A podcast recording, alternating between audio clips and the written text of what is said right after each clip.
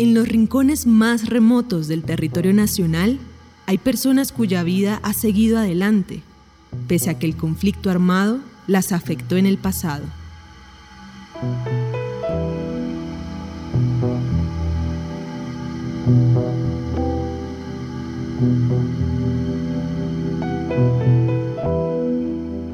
Soy esposa de un policía, lo conocí en el 93 y en el 99 él se fue a trabajar trasladado para Puerto Rico Meta.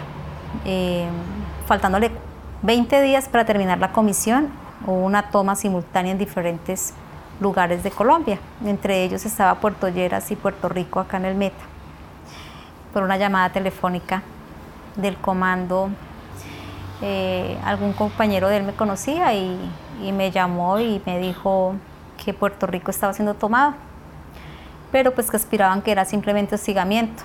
Eh, del pueblo donde yo soy, ya había, estado en tres, cuatro hostigamientos. Entonces uno sabía que eran hostigamientos de, desde la madrugada hasta la media mañana y que siempre el gobierno mandaba los aviones o llegaba refuerzo por ejército, pero pues los policías salían bien. Pero con el transcurrir del tiempo y, y nos fuimos dando cuenta que eso no, no iba a pasar con ellos nos arrimamos al comando. Yo en ese momento tenía a mi bebé cuatro meses de nacido. Él no lo había conocido físicamente, pues porque yo soy de, esos lados. Entonces éramos conscientes que en ese tiempo ir de Villavo a Puerto Rico era más o menos 12 horas por la vía. Y fuera de que todo lo que tenía que pasar en la vía, eh, la guerrilla salía en cualquier momento. Y al distinguirme, porque yo era de ese sector, y ser esposa de un policía, pues a mí no me iban a perdonar la vida. Ya había pasado con tres amigas, tres compañeras de estudio de Puerto Lleras, que simplemente les mandaban los niños con el conductor y a la familia del pueblo y vayan por el cuerpo que quedó en tal parte.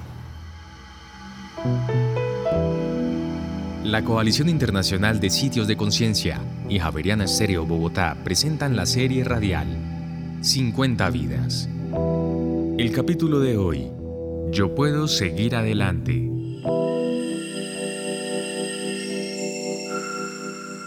Mi nombre es Neisy Gisney Páez Naranjo, tengo 44 años y nací en Puerto Lleras Meta.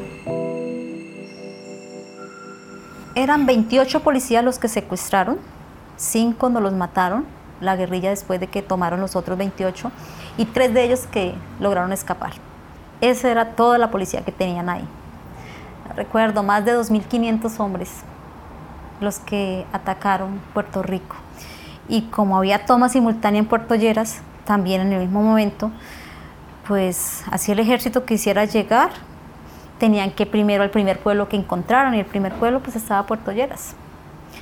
Llegó a las 6 de la tarde y no cesaba el hostigamiento, nunca cesaba. Eso era era terrorífico escuchar cómo los agredían. Había, la guerrilla fabrica cilindros y ellos hicieron una tanqueta que era mucho más fuerte de las que habían hecho en otras tomas. Era una tanqueta bastante grande y, y eso los estaba destruyendo. A pesar de eso, el lunes a la, a la madrugada, que ya no tuvieron munición, el lunes después de la medianoche, ya, ya no había nada que hacer. Ellos fueron secuestrados el, 10, 11, el 12 de julio. Y en agosto el mono Jojoy nos citó a San Vicente del Caguán. Las madres, esposas, la familia. El mono Jojoy separó a las madres y esposas de la toma de Puerto Rico y les dijo que felicitaba a sus hombres, que eran unos héroes, porque solo se habían defendido y habían sido unos héroes en combate, que habían muerto muchísimos de ellos, demasiados, para que solo 28 policías hubieran acabado con ellos. Eso no es para sentirse un orgulloso, porque nadie sabe las secuelas que deja eso. Nadie sabe las noches de desvelo que tiene un policía de saber de cuántos mató, cuántos niños cayeron ahí, porque eso que digan que la guerrilla no recluta niños es mentira sí reclutan niños, muchos. El esposo de Nancy Páez, José Ramírez, estuvo en poder de la guerrilla dos años hasta junio de 2001. De esos 28 tenemos 27 liberados en dos fases. Digo 27 porque nos quedó uno en la selva, Edgar Byron Murcia Canencio, que tampoco ninguno se hace responsable de lo que hicieron con él. Él fue un héroe total, porque él se fugó de esas cárceles inmensas que los tenían. Cárceles que le, honestamente, si uno miraba lo, que mostraban en, en los videos o lo que nos podían mandar, pensar en fugarse, nunca. Él lo hizo.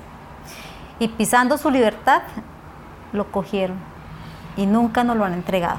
El uno les echa la culpa al otro, el otro me llegó a mí, pero son excusas, todo van a ser excusas. En junio de 2001, las FARC liberaron a 242 soldados y policías de distintos secuestros colectivos.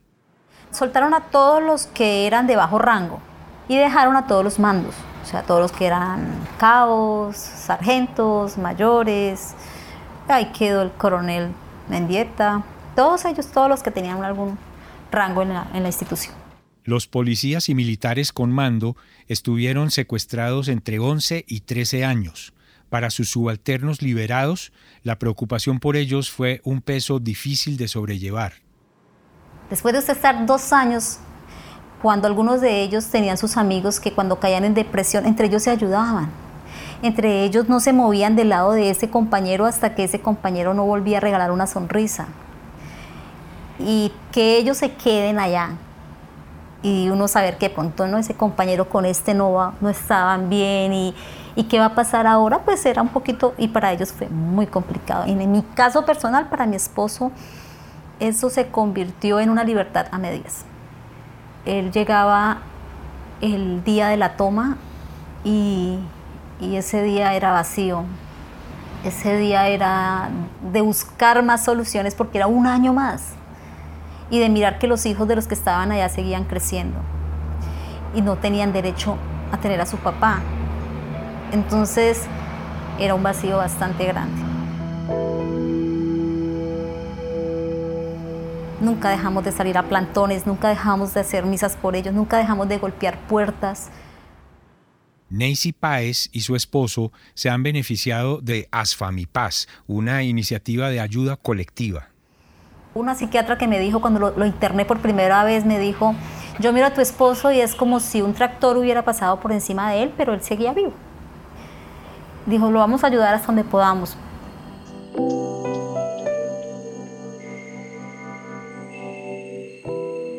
Cuando uno logra entrar en esos corazones de los liberados, de esos policías, uno sabe que ellos son un oro.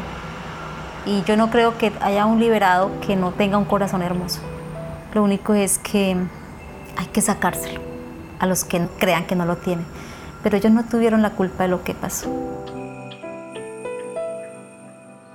Muchas otras personas llegaron a mi camino y me, dan fuerza y, si me siguen dando esa fortaleza de decir, sí, yo puedo, yo, yo puedo seguir adelante, porque no crean, por más fuerte que uno sea, por más fuerte que yo he sido y por más que yo quise, hubo un momento en que me derrumbé. Y si no hubiese encontrado a esas personas que encontré, no sé qué hubiese sido.